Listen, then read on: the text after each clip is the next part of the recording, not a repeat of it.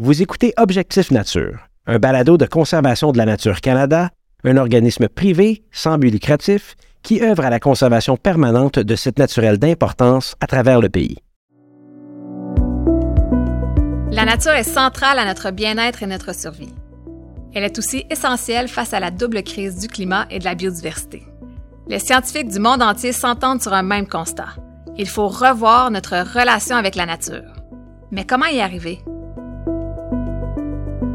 Je suis Catherine Monticone, biologiste pour Conservation de la Nature Canada depuis une quinzaine d'années. Avec Objectif Nature, on part à la rencontre de ceux et celles qui réalisent au Québec des actions concrètes pour protéger, restaurer et aménager de façon durable la nature au sud du 49e parallèle. Premières Nations, communautés autochtones, écologistes, agriculteurs, intervenants forestiers, décideurs, on a tous un rôle clé à jouer afin de trouver et de mettre en œuvre des solutions face aux enjeux de société à l'échelle locale, régionale et provinciale. Bonne écoute! Lors du dernier épisode, on mentionnait à quel point l'aménagement du territoire était central dans la conservation de la nature. Les gouvernements et les intervenants municipaux doivent assurer une vision cohérente et transfrontalière du territoire qui priorise la nature et l'harmonie avec les diverses activités économiques présentes, incluant l'agriculture, qui est au cœur des solutions face à la double crise du climat et de la biodiversité. Plus d'un expert l'ont d'ailleurs mentionné lors de leur passage au micro. Nous allons donc approfondir le sujet de l'agriculture avec deux professionnels du domaine.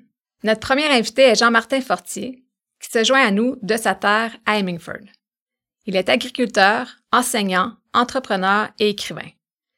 Il s'inscrit dans le mouvement de l'agriculture biologique et régénératrice.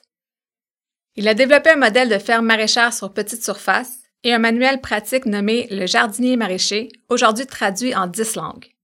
Bonjour Jean-Martin. Bonjour Catherine. En studio avec moi, j'accueille notre deuxième invité, Galia Cheyenne. Coordonnatrice environnement, aménagement et services conseil à l'Union des producteurs agricoles, soit l'UPA. Galia est également membre du conseil d'administration de l'Institut de recherche et de développement en agro-environnement. Bonjour Galia. Bonjour Catherine. Les agriculteurs jouent un rôle majeur pour notre société. Comment se porte l'agriculture au Québec? Galia? L'agriculture au Québec, euh, c'est 41 000 producteurs agricoles qui occupent le territoire euh, dans toutes les régions du Québec. C'est 28 000 entreprises, grosso modo, qui travaillent euh, très diligemment à, faire avancer non seulement au niveau de la production alimentaire, mais aussi au niveau des, préoccupations agro-environnementales, c'est majoritairement des fermes familiales à une échelle humaine dans la plupart des cas. Et elles se portent bien. Il y a beaucoup de défis en ce moment. Le contexte actuel euh, met beaucoup de défis sur le chemin des producteurs et le défi de l'agro-environnement en fait partie. L'UPA représente tous les agriculteurs? Oui, l'UPA est l'association accréditée euh, par la loi qui représente l'ensemble des producteurs agricoles du Québec. Donc, toute production confondue, tout type et toute échelle et toute taille d'entreprise sont membres de l'organisation et elles sont représentées à travers l'ensemble des régions, à travers des fédérations régionales et des syndicats locaux, plus à l'échelle des MRC. Jean-Martin, de votre côté, vous vous intéressez à l'agriculture à plus petite échelle? D'abord, est-ce que c'est possible de résumer pour nos auditeurs les principales différences entre agriculteurs, jardiniers, maraîchers, agroécologie, agriculture mmh. régénératrice, biologique? Ben, quand on parle d'agriculture, ça évidemment, ça l'englobe tout le spectre agricole. Tu sais, as des gens qui sont dans les céréaliers, tu as des gens qui sont dans l'animalier, tu as des gens qui sont dans les fruits, puis tu as des gens qui sont dans les légumes. Dans les légumes, c'est des maraîchers, puis nous, on est des jardiniers maraîchers parce qu'on travaille sur des petites parcelles maraîchères. Donc, on fait des légumes pour la vente, comme les maraîchers font, mais on travaille, nous, sur euh, un hectare ou moins. On, fait une agriculture euh, diversifié. On fait de l'agriculture de proximité qu'on appelle, où est-ce qu'on vend directement nos produits à des marchés fermiers à travers les paniers bio.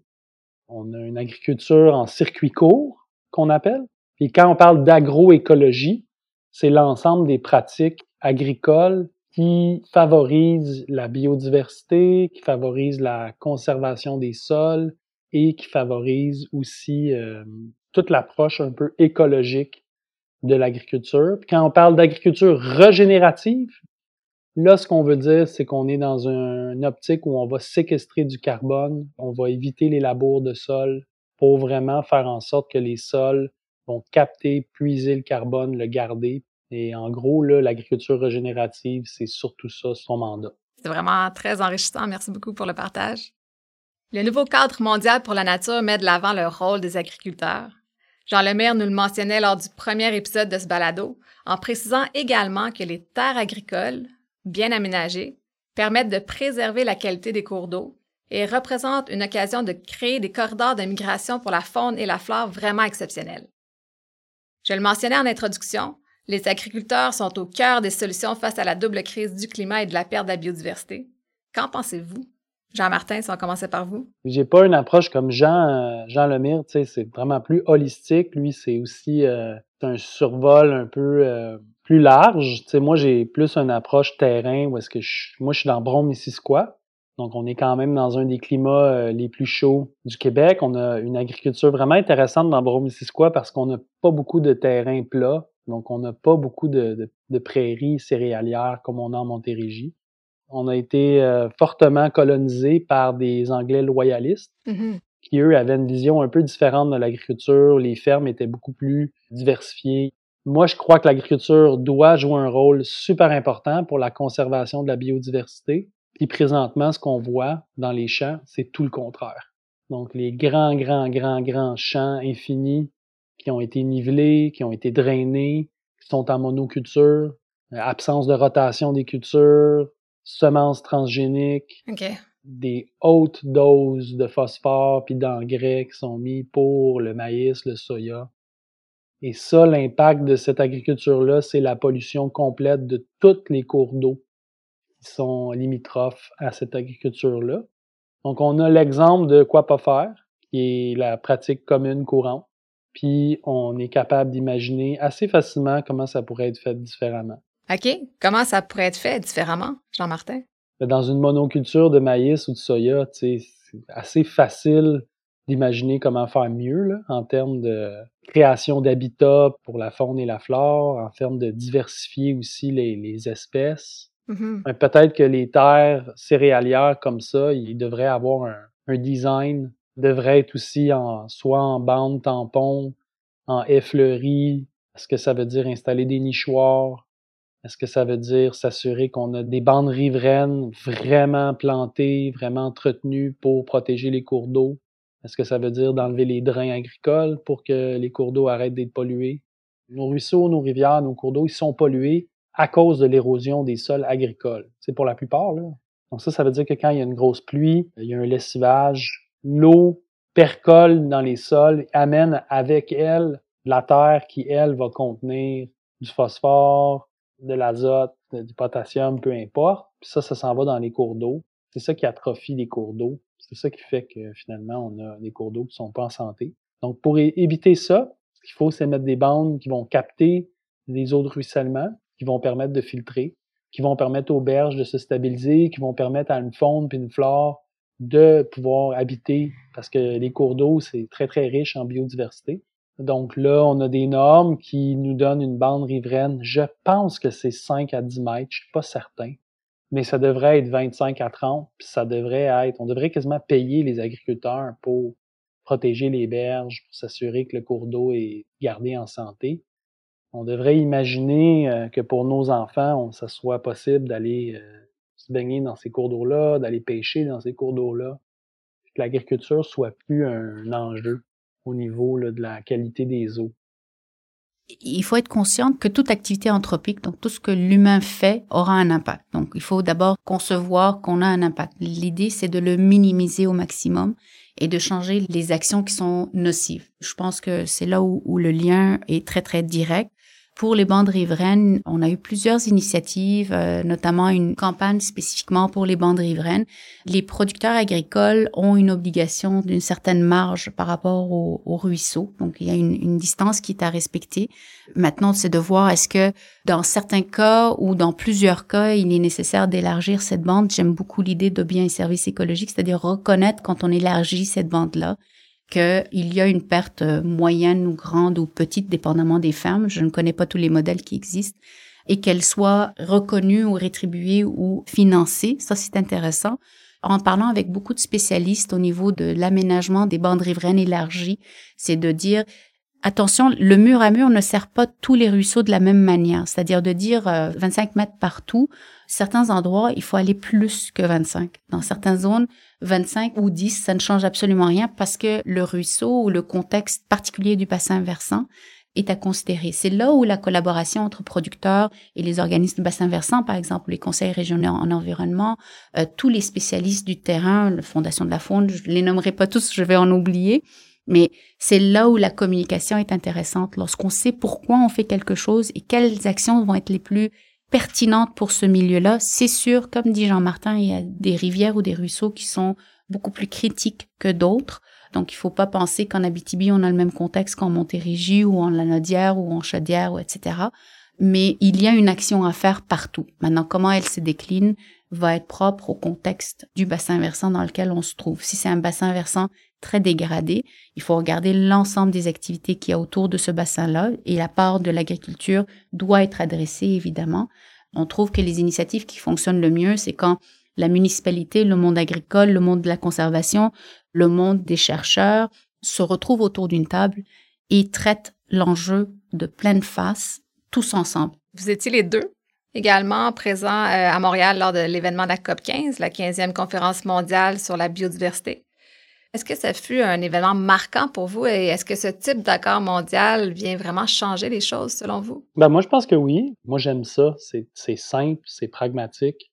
On cherche pas à trouver comment on va y arriver, c'est parfait. On laisse à chaque nation le soin de trouver le comment, mais le pourquoi est établi évidemment. Mais l'objectif est clair. Puis moi, je pense que l'objectif, c'est ambitieux, mais j'aime ça. Moi, je trouve ça très structurant. Ça se décale facilement à chaque pays, chaque municipalité, chaque ferme, chaque maison, chaque maison de banlieue.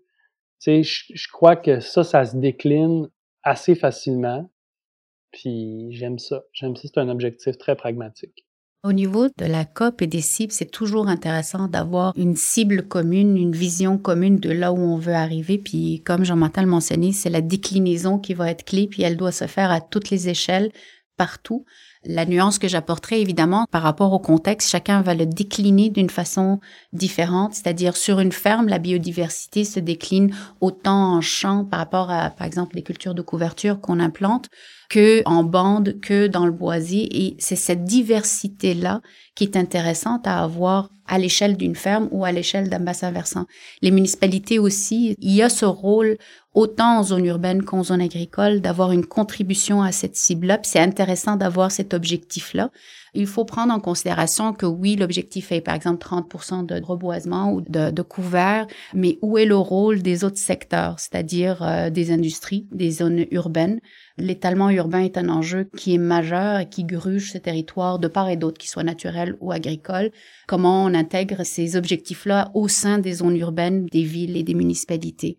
L'idée aussi, c'est toute la thématique de la biodiversité, puis c'est là où le dialogue est intéressant à avoir, c'est que certainement on connaît la biodiversité basée sur les espèces, mais dans la définition de la biodiversité, il y a plusieurs déclinaisons, il y a la diversité d'écosystèmes génétiques et des espèces, et ce serait intéressant de réfléchir en écosystème et de comprendre les écosystèmes comme une interrelation entre différents écosystèmes pour arriver à un équilibre complet.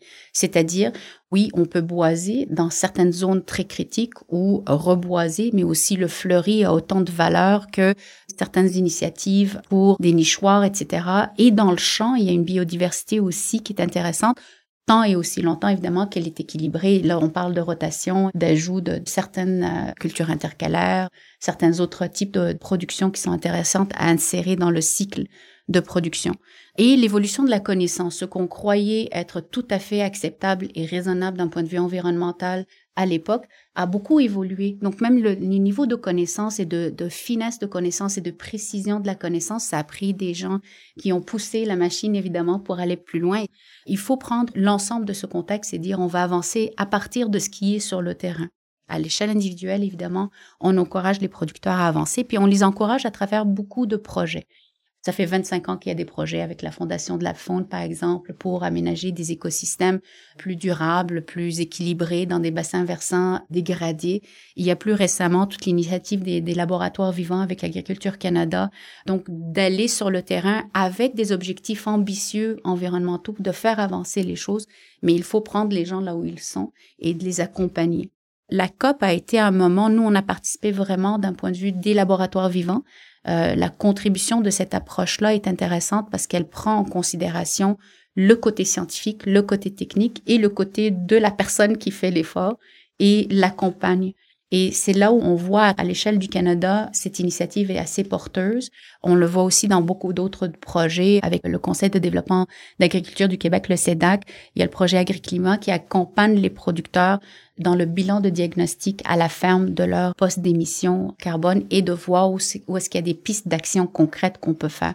Donc les projets existent, il faut les amplifier il faut pousser, c'est certainement. Puis dans les machines qu'on appelle plus grandes, comme euh, le gouvernement par exemple, il y a énormément de personnes qui poussent à ce changement-là. Vient à ce moment-là l'enjeu du temps. Est-ce qu'on va assez vite pour atteindre et répondre à la crise climatique? Certains peuvent dire non, d'autres disent on fait tout ce qu'on peut pour pousser aussi fort qu'on peut de l'intérieur aussi. Est-ce qu'on va assez vite, effectivement? Est-ce que par rapport à ça, vous avez des attentes particulières envers nos dirigeants? Qu'est-ce qui manque, en fait, au Québec qui doit être mis en place afin d'harmoniser systématiquement la nature et l'agriculture? Moi, je vais, je vais y aller avec une réponse champ gauche. Moi, je crois qu'on est chanceux au Québec d'avoir un État investi dans l'agriculture, comme dans d'autres programmes sociaux au Québec, sauf qu'en même temps, c'est la béquille. Sur celle-là, en fait, mon idée sera pas populaire puis elle sera pas adoptée moi, je pense que le leadership, ça serait de responsabiliser chaque ferme en leur disant, écoutez, si vous vous adaptez pas à ce qui s'en vient, vous allez disparaître. Le modèle économique des 20 dernières années fonctionne pas dans celui des 20 prochaines. Parce que ce qui va arriver, c'est que tout le monde va dire, ah, ben là, euh, l'État a pas assez fait, ma ferme fonctionne plus, j'ai besoin d'être dédommagé, j'ai besoin d'être remboursé. Puis là, c'est finalement, c'est une perte d'énergie, une perte de temps. Moi, je pense que l'État devrait être très, très clair, le ministre de l'Agriculture devrait être très, très clair, l'UPA devrait être très, très clair envers tous les agriculteurs, leur dire, écoutez, on a la science, on a la connaissance, on peut vous dire exactement ce qui s'en vient. Voici ce qu'il faut faire pour vous adapter. Si vous le faites pas, vous êtes garant, vous êtes responsable. C'est à vos risques et périls. Sinon, il faut faire un virage. Puis le virage, c'est celui qu'on propose. Mhm, on ne peut pas nier ce qui, les impacts des changements climatiques, entre autres, puis la responsabilité de chacun. Galia, qu'est-ce que vous en pensez? Ben, c'est toujours la discussion entre la responsabilité individuelle versus la responsabilité collective. Je pense que c'est toujours les deux. Oui, il y a une conscientisation individuelle à prendre. Euh, l'autre point, c'est sûr, il faut prendre en considération tout le contexte politique qui a fait qu'on est arrivé au contexte actuel avec lequel on doit gérer et face à la crise climatique qu'il faut absolument adresser quand on parle d'une entreprise, un peu même si on sort du monde agricole, une entreprise qui a bâti sa structure en fonction d'un modèle établi par la société, par les obligations de marché, autour d'un certain système et on lui dit, pas du jour au lendemain, mais presque, change tout ou tu ne survivras pas. Il y a quand même un enjeu de solidarité, de dire non, on va accompagner ce groupe-là à changer et dans cette transformation-là, il y a certains délais, mais aussi certaines exigences au niveau gouvernemental, organisationnel, institutionnel qui facilitent les choses donc, c'est important de penser que le 2% des terres agricoles qui sont cultivées au Québec, il sert à l'autonomie alimentaire en grande, grande partie. Ces terres-là, du jour au lendemain de changer ça, je comprends qu'il faut pousser, puis on est tout à fait là pour l'action, mais il faut quand même prendre en considération que ces personnes, un peu comme les citoyens, on peut pas dire, ben, si ta maison n'est pas conforme entièrement au niveau environnemental, bon, on la démolira demain matin. C'est pas comme ça que ça marche. Je suis tout à fait du camp de il faut bouger et c'est nécessaire de bouger parce que la crise climatique nous fait comprendre conscience de cette réalité-là. Mais il y a la survie de ces entreprises-là, il y a toute la mécanique qui les a mis en place telles qu'elles sont aujourd'hui. Il y a la responsabilité collective de les accompagner dans les différentes sphères. Donc, une production porcine, une production avicole, une production laitière, une production maraîchère, c'est des contextes très, très différents et l'action est nécessaire on pousse pour que cette action-là arrive, mais il faut pas sous-estimer l'importance d'un soutien et que les actions du gouvernement ne viennent pas étouffer la volonté de changer qui peut exister sur le terrain chez les producteurs agricoles à travers le Québec. J'aimerais ça juste rebondir sur deux choses parce que quand j'entends que 2 du territoire agricole sert en grande partie à la souveraineté alimentaire au Québec, moi, en Montérégie, en tout cas, c'est pas ce que je vois. Là. Je me questionne souvent, moi, le maïs, le soya, je suis conscient qu'on en a besoin pour euh, les industries animalières. Je sais qu'une grande partie va à l'exportation. Des fois, je me questionne à savoir l'utilisation des ressources en eau pour ce genre d'agriculture-là. Je suis un peu d'accord euh, du même avis, ça va prendre de l'accompagnement puis du leadership. En même temps, il faut expliquer aux gens que ce qui s'en vient, il n'y a, pas le choix. Là. C'est comme ça, tu sais. C'est certainement ça, c'est un constat qu'on peut faire, puis on peut être euh, tous d'accord en termes de, on aurait pu penser les choses différemment côté aménagement du territoire. L'enjeu, c'est qu'est-ce qu'on fait avec les gens qui sont là, qui ont bâti toute leur vie autour de ça, en conformité. Ceux qui ne sont pas conformes, ça c'est une autre discussion, mais ceux qui ont tout fait en conformité aux règles déjà établies, il va falloir les accompagner. Donc, euh, c'est là le défi du collectif et je pense que c'est nécessaire d'avoir des individus qui poussent la machine et qui nous challenge et qui innovent en termes de pistes d'action. Mais le défi qu'on peut avoir, nous, en termes d'accompagner l'ensemble des productions sur l'ensemble des territoires, dans l'ensemble des contextes, c'est là le défi. Et il faut pas oublier aussi, là on parle spécifiquement de la COP, euh, donc avec des cibles biodiversité, des fois on se rend compte que certaines cibles gouvernementales sont en contradiction. Donc, on fait une chose pour une cible, mais en fait, elle vient contredire une autre ou elle est bloquée par une autre. C'est un bon point. On, a beaucoup d'exemples de ce type-là où on veut faire une action, mais bon, là, on peut pas reboiser ou on peut pas changer les normes parce que c'est un cadre municipal qui vient limiter ou un cadre provincial ou un cadre fédéral. C'est tout ce jonglage de cibles qui doivent se parler, qu'elles doivent être cohérentes à différentes échelles et l'individu, tout acabit, doit adresser l'ensemble de ses cibles sur son propre terrain. Puis là, je sors du contexte agricole, c'est tous nous autres euh, dans le contexte. Si quelqu'un me dit, ben, 10% de ton salaire va disparaître parce que tu dois aménager quelque chose pour une autre cible, d'accord, je peux faire ce choix-là, tout à fait, puis j'y vais. Mais c'est pas tout le monde qui a cette habilité de le faire. Ce revirement a aussi des impacts économiques.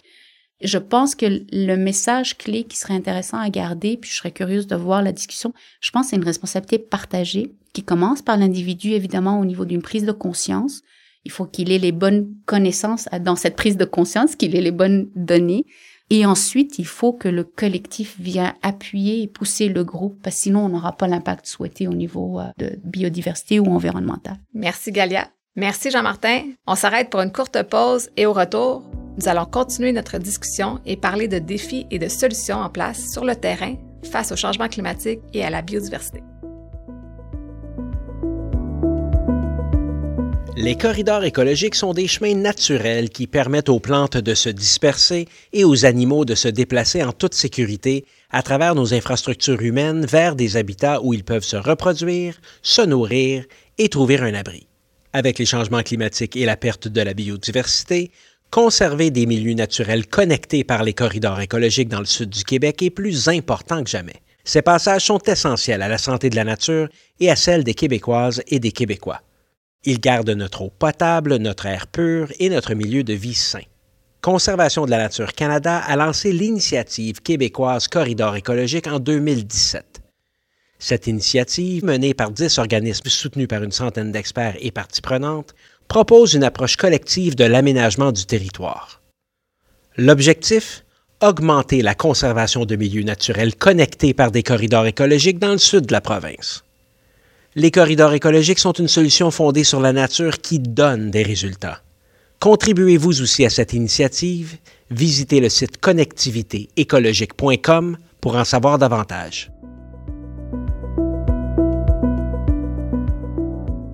Juste avant la pause, on discutait avec nos invités Jean-Martin Fortier et Galia Cheyenne du portrait de l'agriculture au Québec et des objectifs et des enjeux issus du nouveau cadre mondial pour la nature. Les agriculteurs subissent de plein fouet les impacts des changements climatiques. Quels sont les principaux défis auxquels ils font face? Les changements climatiques ont des impacts directs et indirects. C'est beaucoup de dimensions qu'ils vivent au quotidien.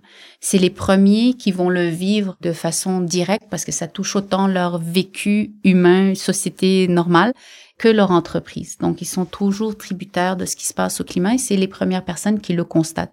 Donc, comme je disais, il y a des situations chroniques qu'on voit avec les changements climatiques, donc des périodes de chaleur ou des durées de croissance qui sont plus longues, donc ça peut être bénéfique parce que ça crée d'autres opportunités, mais d'autre part, des périodes de sécheresse très très fortes qui mettent à mal la production elle-même, des ajustements qui sont nécessaires pour, euh, par exemple, le cheptel, pour euh, l'abreuvement des animaux, par exemple, la climatisation et l'aération des infrastructures. Pour les maraîchers, ça va être la disponibilité en eau dans les nappes phréatiques ou dans leurs bassins de rétention. Donc, c'est toute cette dynamique-là qui les concerne au quotidien et qui fait d'eux les premiers concernés au quotidien parce que ça touche autant leur vie personnelle que leur vie professionnelle. Jean-Martin, qu'en est-il pour vous? Les impacts sont pas juste négatifs. OK. Ce qui va arriver, c'est que les, les, dates de dernier gel vont être beaucoup plus tôt. On va avoir euh, beaucoup plus de journées euh, chaudes dans une année. De ce que j'avais lu, là, on a presque 25 euh, à 30 jours de saison de croissance de plus qu'on avait. Intéressant. Beaucoup plus de pluie, sauf que tout ça, ça vient avec plus d'extrêmes. Il y a des événements qui vont être plus drastiques. Donc, comme le dit Gaillard, c'est certain que pour ce qui est des ressources en eau, il faut revoir le modèle agricole. Tu sais. Moi, quand j'ai commencé en maraîchage, les maraîchers n'avaient pas de système d'irrigation. Ils se fiaient à la pluie qui était constante et abondante pour arroser euh, les champs. Aujourd'hui, c'est impossible. Puis demain, c'est impossible. Ça prend des réserves d'eau, il faut pouvoir arroser les cultures, il faut pouvoir arroser les champs. L'autre chose, c'est d'être capable de protéger ces cultures contre une gelée, contre le vent. Moi, je pense que la taille des fermes va peut-être être appelée à être réduite parce que ça va nous prendre un petit peu plus de résilience dans ce qu'on est capable de faire. Il faut être capable d'abrier ces cultures. Il faut être capable d'arroser ces cultures. Il faut être capable peut-être d'avoir des serres en champ, des mini-tunnels. Donc, tu sais, c'est des investissements. C'est vraiment intéressant ce que Jean-Martin apporte. C'est sur tous les fronts, autant en champ, en périphérie des champs, dans les bâtiments. Toutes les actions des producteurs vont devoir s'adapter face à toute cette nouvelle réalité de situations extrêmes, de situations chroniques.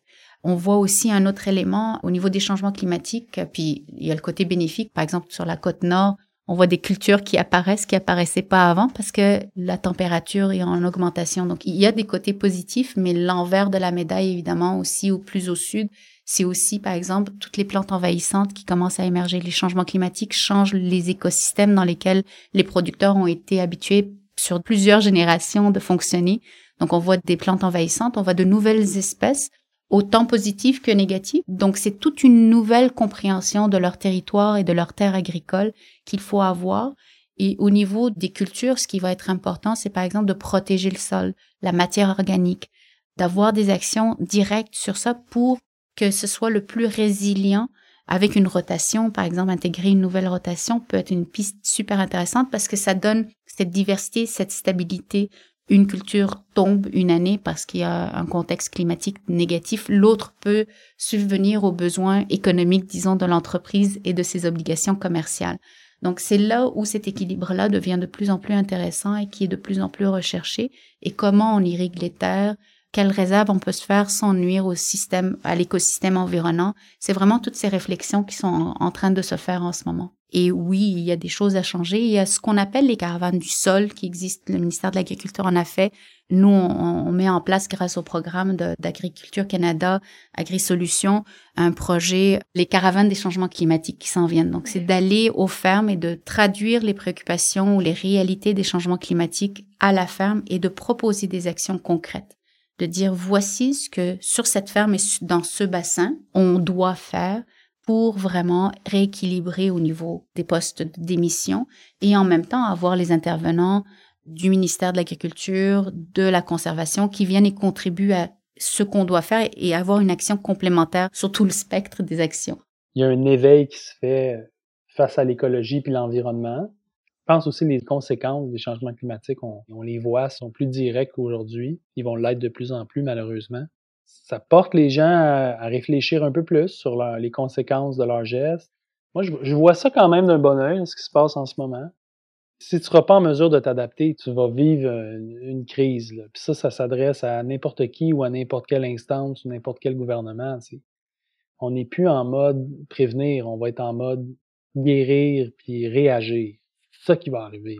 Oui, ben, il y a une prise de conscience, tout à fait. Il y a une prise de conscience et une curiosité de qu'est-ce qui peut être fait concrètement. On voit qu'il y a cette volonté d'agir, il y a cette curiosité, il y a cette sensibilité-là. Le défi que nous, professionnels qui poussons les producteurs dans cette voie-là, c'est comment mobiliser à travers cette peur de mon Dieu, qu'est-ce qui arrive dans le monde.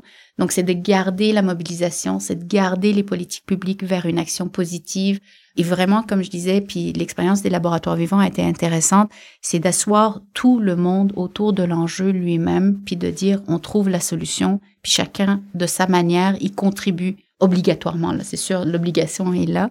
Et, ce qui semble le plus porteur quand on parle avec les producteurs, c'est mettre en valeur l'interface des différents écosystèmes dont ils font partie.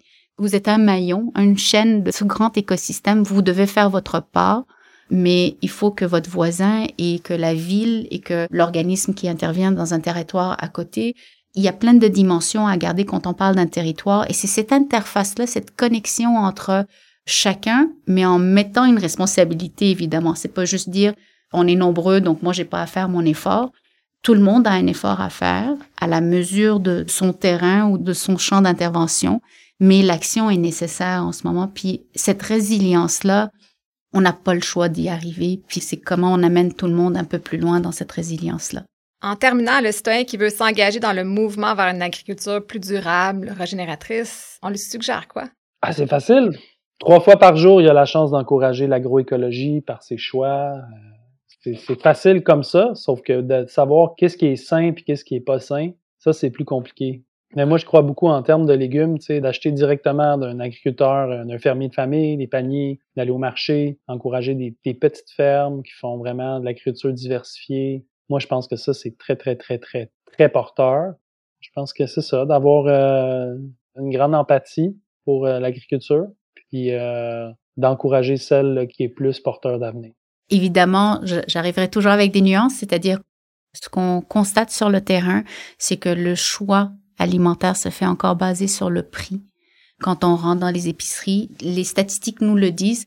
L'idéal serait évidemment d'encourager les producteurs d'acheter local, de rester avec les producteurs du Québec, de privilégier les produits québécois ou canadiens. Le défi est vraiment là. C'est que oui, c'est trois fois par jour qu'on a ce choix-là, ce pouvoir décisionnel qu'on a, il est individuel, mais aussi institutionnel. Ce que les institutions mettent sur la table euh, dans leur cafétéria, dans leur offre alimentaire, par exemple. Ce que le gouvernement pousse au niveau des politiques euh, publiques pour avoir ces aliments-là du Québec dans l'offre alimentaire qui est faite. Donc, c'est toujours ce défi entre euh, la solution, elle est là, on la connaît, c'est des choses qu'on sait, mais après, c'est comment on l'applique. On revient toujours au fameux comment et comment on fait pour l'ensemble des citoyens pour accompagner leurs choix. C'est là le défi. Mais certainement, le, pouvoir décisionnel se trouve euh, trois fois par jour. Quand on a ce choix, on a le privilège d'avoir ce choix-là. Merci beaucoup, Galia. Ça fait plaisir. Merci à toi. Merci beaucoup, Jean-Martin. Merci, Catherine. Je suis très content. Merci beaucoup. Vous avez écouté un épisode d'Objectif Nature, un balado de conservation de la nature Canada réalisé par Rivercast Media. Un merci tout particulier à nos invités. Jean-Martin Fortier, agriculteur qui s'inscrit dans le mouvement de l'agriculture biologique et régénératrice, et Galia Chahine, coordonnatrice à l'Union des producteurs agricoles. Dans le prochain épisode, on parle de santé avec Dr Claudel Pétrin-Desrosiers et Alexandre Baudouin. Je vous invite à vous abonner à Objectif Nature sur votre plateforme d'écoute préférée et rendez-vous sur le site conservationdelaнаture.ca pour plus de détails. Ici Catherine Monscone. La nature, c'est nous. Restons connectés et inspirés.